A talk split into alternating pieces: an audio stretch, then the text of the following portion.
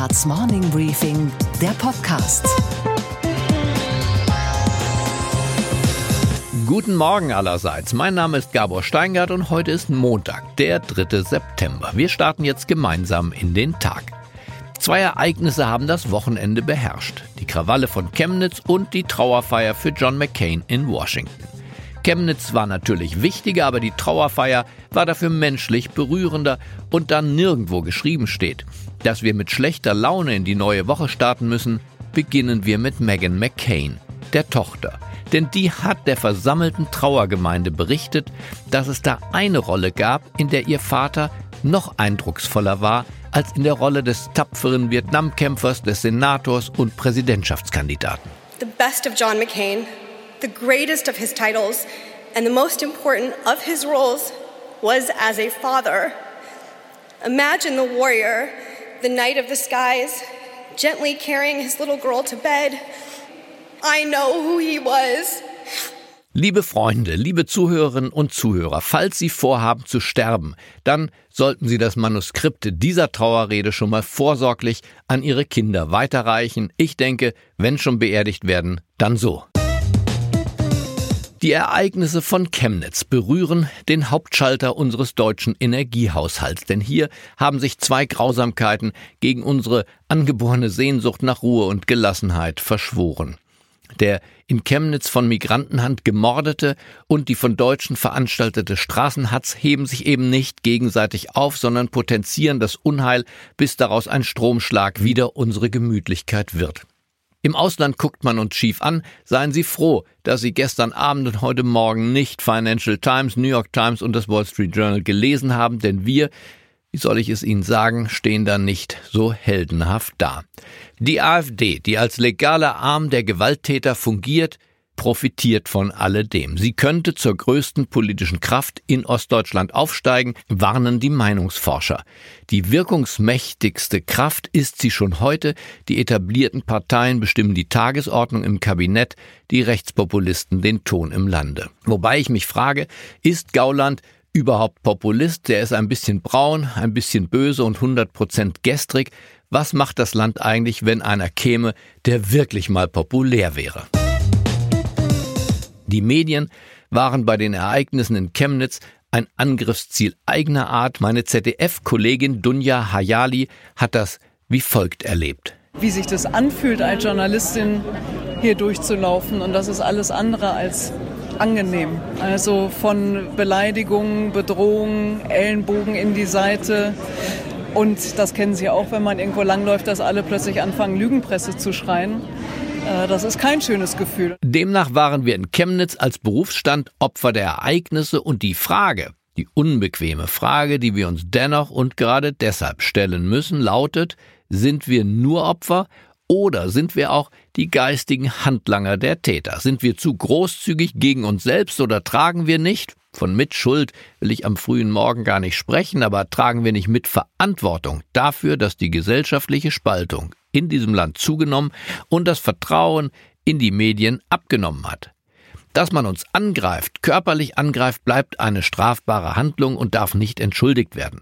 Aber vor dem Angriff steht eine Anfeindung, eine Angiftung. Und vor der Angiftung stehen Zweifel.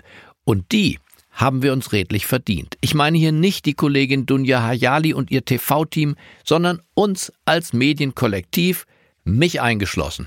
Wir haben zu häufig Neugier durch Haltung ersetzt und wollen davon nicht lassen, jetzt erst recht, sagen viele. Wir schreiben aus der Altbauwohnung mit Stuckdecke über die im Plattenbau mit Graffiti, herablassend, zuweilen belehrend, oft mitleidslos. Die sollen sich mit den Migranten doch endlich vertragen. Geografie und Gesinnung, das ist meine Beobachtung aus den letzten Monaten, sind durchaus korrelierende Größen. Unsere Zuneigung zu den Flüchtlingen steigt mit der Entfernung zu Wohncontainer und Hauptbahnhof. Wir haben die Einheimischen zu Fremden im eigenen Land gemacht, weil wir ihnen keine Vorrechte mehr gewähren, weil wir sie zwingen, mit gewaltbereiten Gefährdern zusammenzuleben. Wir dulden Zehntausende von Menschen, die kein Recht auf Asyl haben, aber wir dulden nicht, dass das jemand merkwürdig findet. Es bedurfte eines Wolfgang Thierse, der gestern Abend bei Anne Will eine Selbstverständlichkeit wieder ins Zentrum der Debatte rückte. Die zu uns gekommenen sollen, wenn sie hier bleiben wollen und dürfen, heimisch werden können im fremden Land. Aber den Einheimischen soll und darf das eigene Land nicht fremd werden. Wir finden das System mit den Volksparteien und dem öffentlich-rechtlichen Rundfunk in all seiner Wohltemperiertheit gut und toll und richtig. Wenn uns einer genau deshalb Systempresse nennt, dann werden wir allerdings echt sauer, das finden wir nicht witzig. Und wer es wagt, die Krawalle von Chemnitz mit denen vom G20-Gipfel in Hamburg, Sie erinnern sich, als die halbe Stadt brannte, zu vergleichen, der erfährt gleich, am nächsten Tag in der Redaktion, was soziale Ächtung bedeutet. In der Redaktionskantine jedenfalls kann der Kollege sich gehackt legen und zwar am Einzeltisch kurz vor den Waschräumen. Die Richtigkeit unseres journalistischen Tuns in den letzten beiden Jahren zu bezweifeln, das darf natürlich nur ein Ausländer wie Jay Rosen. Der amerikanische Medienprofessor aus New York hat nach fast zwei Dutzend Interviews mit Funktionsträgern des deutschen Medienbetriebs einen offenen Brief an die deutschen Journalisten verfasst und im Feuilleton der FAZ vom Samstag veröffentlicht. Mit ausgesuchter amerikanischer Höflichkeit fordert er uns auf, endlich unsere Lektionen zu lernen. Herr Lehrer, Jay Rosen, Sie haben das Wort. Lektion 1 Menschen, die sich übergangen fühlen, sind unempfänglich für komplexe und unbequeme Wahrheiten. Der Punkt genauer zuhören sollte deshalb ganz oben auf ihrer Agenda stehen. Lektion 2 Es gibt einen Unterschied zwischen journalistischem und politischem Handeln. Es ist nicht die Aufgabe von Journalisten, eine Partei oder einen charismatischen Politiker zu bekämpfen. Lektion 3 Als Journalisten haben sie nicht die Aufgabe, den Leuten zu sagen, was sie denken sollen. Lektion 4 Es reicht nicht, die Agenda von den Regierenden zu übernehmen. Lektion 5 Die Nutzer journalistischer Angebote, also die Leser, Zuschauer, Hörer, haben heutzutage mehr Macht, weil mehr Auswahl. Wenn in einer Beziehung eine Seite mächtiger wird, verändert das die Beziehung. Der deutsche Journalismus muss das zur Kenntnis nehmen und sich entsprechend weiterentwickeln. Sind Sie dazu bereit? Aufgewühlt von den Ereignissen in Chemnitz habe ich den amerikanischen Ökonomen Dennis Snower angerufen, der zwar in Oxford und Princeton ausgebildet wurde, der den Weltwährungsfonds und die Weltbank beraten hat, aber angerufen habe ich ihn, weil er auch unser Land so gut kennt wie kaum ein zweiter ausländischer Ökonom. Immerhin, seit 2004 ist er der Präsident des Instituts für Weltwirtschaft in Kiel. Hallo, Gabor Steingart hier. Dennis Snower. Sie sind ein Ökonom ganz anderer Art, weil Sie glauben nicht mehr an den Homo economicus, also dass der Mensch in seinem tiefsten Inneren alles einer Kosten-Nutzen-Rechnung unterzieht und das wiederum hat was mit Ihrer Frau zu tun, richtig? Das stimmt. Ähm, Meine Frau hat mir etwas Wichtiges, aber Offensichtliches beigebracht und das ist, Menschen sind psychologische und soziale Wesen. Und sie sind nicht einfach Individuen, die ihren Nu- Nutzen maximieren. Und das hilft uns auch die Wirtschaft viel besser zu verstehen. Und wie war das bei Ihrem ersten Date? Sie wollten ihr die Bedeutung der ökonomischen Wissenschaft erklären und Ihre Frau hat gesagt, was hat sie gesagt? Seien Sie Äh, ich ehrlich. Eine Stunde lang erklärt, was ich tue, und sie hat gesagt, äh, so ein Unsinn. Ähm, Menschen sind nicht so, sie handeln nicht so. Und ich dachte mir, das ist wirklich lächerlich, weil jemand, der so gut wie nichts von Wirtschaftswissenschaften versteht, ist so schnell zu so einem Urteil gekommen. Und ähm, die nächsten 25 Jahre habe ich mich über sie lustig gemacht und langsam habe ich von ihr gelernt. Sie ist Psychologin heute. Sie ist Psychotherapeutin, ja. Sie ist Psychotherapeutin. Und schauen wir doch mit dem Blick des geschulten Ökonomen und äh, dazu gelernten Psychotherapeuten Dennis Snower nach Chemnitz. Traditionellen Ökonomen würde man sagen, diese Personen haben nicht genug Beschäftigungschancen und es besteht in Deutschland zu viel Ungleichheit und sobald wir uns mehr mit Gleichheit befassen und ihnen mehr Beschäftigungschancen geben, dann geht das Problem weg. Aber ist das die Antwort, die Sie wirklich geben Aber wollten? glaube ich, es, das ist ein Teil der Antwort, aber es ist nur ein Teil der Antwort, weil diese Personen sehen sich nicht nur zurückgestellt ökonomisch, sondern auch sozial ausgegliedert. Und soziale Fragmentierung, ähm, sich entmächtigt zu fühlen, sodass man mit seinem Schicksal nicht das anfangen kann, was man möchte, das sind Gründe, die nicht sehr stark korrelierbar mit Ungleichheit und Beschäftigungschancen sind. Denn der Populismus in den USA und auch der Rechtspopulismus in Deutschland ereignen sich ja just zu jener Zeit, in der wir wirtschaftlich eigentlich melden müssen, alle Aggregate drehen im grünen Bereich, die Wirtschaft brummt. Wie kann das eigentlich sein? Das widerspricht ja unserer klassischen Theorie, dass in wirtschaftlich prosperierenden Zeiten das Volk so aufmüpfig ist. Zu dieser Zeit, wo das Wirtschaftswachstum so stark gestiegen ist, ist auch die Ungleichheit in Amerika gestiegen. Und diejenigen mit mittleren Einkommen, die haben keinen großen Einkommenswuchs in den letzten 35 Jahren erlebt.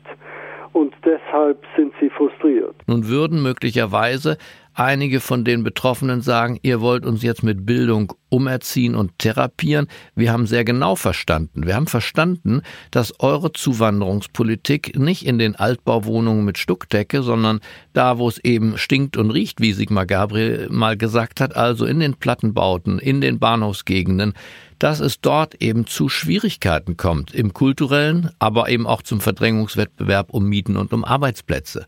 Es ist sehr einfach, eine Geschichte zu erzählen, die die Migranten dafür verantwortlich macht, dass man selbst nicht weiterkommt. Und wenn man eine Geschichte im Kopf hat, dass die Migranten haben unsere Arbeit gestohlen, dann können Ökonomen schreien, bis sie blau im Gesicht sind für jede Stelle, die von Ausländern besetzt wird gibt es etliche, fünf bis sieben Stellen, die von Maschinen ähm, übernommen werden. Das ist ja Ihr wichtiger Punkt Ihrer Forschung der letzten Jahre, dass die Maschinen, der Computer, den sehr viel größeren Verdrängungswettbewerb im unteren Drittel des Arbeitsmarktes ausgelöst haben. Genau, das stimmt. Und ich glaube, wir sind am Anfang einer riesigen Revolution, die wir noch nie erlebt haben.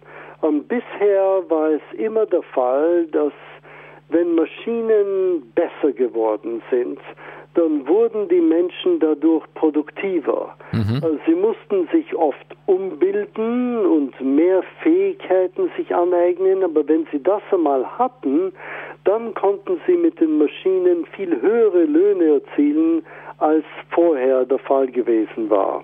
Das heißt aber, dass ein Teil des Unmuts des Prekariats sich richtet gegen Migranten, weil es sich gegen Roboter so schwierig ist, unmutig zu sein, in Wahrheit aber die Computer und die Computerisierung, der technologische Fortschritt hier viel bedrohlicher wirken und dass das im Sündenbock Flüchtling oder im Sündenbock Zuwanderer äh, zusammenkommt, aber eigentlich ökonomisch gesprochen der Unmut sich äh, viel stärker gegen technologischen Fortschritt und die Unmöglichkeit dagegen durch Bildung anzukommen bei Routinetätigkeiten richten müsste. Ich glaube, Sie haben es vollkommen richtig ausgedrückt. Und das aus Sicht des Ökonomen, wenn man einfach schauen will, wo gehen Stellen verloren, wo werden sie zukünftig mehr und mehr verloren gehen, ist das die richtige Ecke zu suchen. Und da, glaube ich, haben wir überhaupt keine Alternative, als dieses Problem einfach ins Gesicht zu schauen Herr Snower, ich bedanke mich bei Ihnen, auch wenn wir heute ganz gegen unsere Neigung so wenig über den Standort und die Digitalisierung gesprochen haben. Ich glaube, angesichts der Ereignisse und dass das Land so stark von diesem Thema jetzt berührt ist, haben wir, glaube ich, ein sehr gutes Gespräch und ein gutes Interview geführt. Ja, es äh, hat mich enorm gefreut und freut mich jedes Mal, mit Ihnen zu sprechen. Tschüss. Ihnen. Tschüss. Ciao. Und was steht heute in den Zeitungen?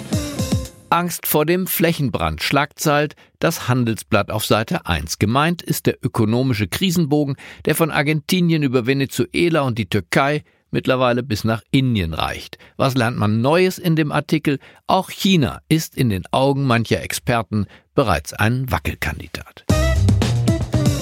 Die FAZ ist auf Seite 1 unglücklich, und zwar über Außenminister Heiko Maas, der versucht hat, das Bürgertum gegen rechts zu mobilisieren. Wir alle sollten unser Wachkoma beenden, wir müssen vom Sofa hochkommen und den Mund aufmachen, rief er uns am Wochenende zu.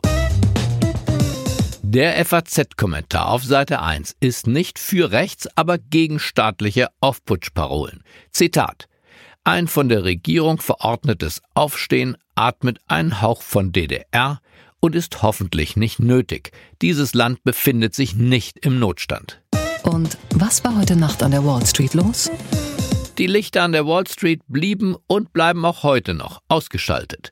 Denn es wird Labor Day gefeiert, das ist der Tag der Arbeiterbewegung, sozusagen der 1. Mai der Amerikaner. Dass ausgerechnet die Wall Street, wo der Gegenspieler der Arbeiterklasse, also das Kapital seinen Wohnsitz hat, diesen Tag mitfeiert, zeigt, dass es auch in einer zerrissenen Gesellschaft noch Gemeinsamkeiten gibt. Freie Tage lieben alle. Und was, Gabor, geht eigentlich gar nicht?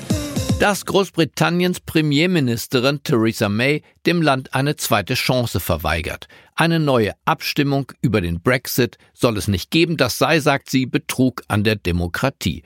Obwohl doch längst klar ist, dass der Brexit dem Land ökonomisch schweren Schaden zufügt, eine Initiative für eine neue Volksabstimmung hat dafür sogar 1,3 Millionen Stimmen gesammelt und die von Tony Blair ist auch dabei. Theresa May hat eine Chance verpasst, sich im Geschichtsbuch ihres Landes einzutragen. Erkennbar hat sie das falsche Vorbild gewählt, die sture bis starkköpfige Maggie Thatcher. Die hatte ihrer Partei ebenfalls erklärt, dass es mit ihr keine Umkehr, kein U-Turn geben werde. Wahrscheinlich ist es exakt jene Redepassage, die Theresa May heute Nacht sich heimlich angehört hat. I have only one thing to say. You turn if you want to. The ladies not for turning. Ich wünsche Ihnen einen gut gelaunten Start in den neuen Tag. Trotz alledem bleiben Sie tapfer und bleiben Sie mir gewogen. Herzlichst grüßt Sie Ihr Gabor Steingart. Steingarts Morning Briefing, der Podcast.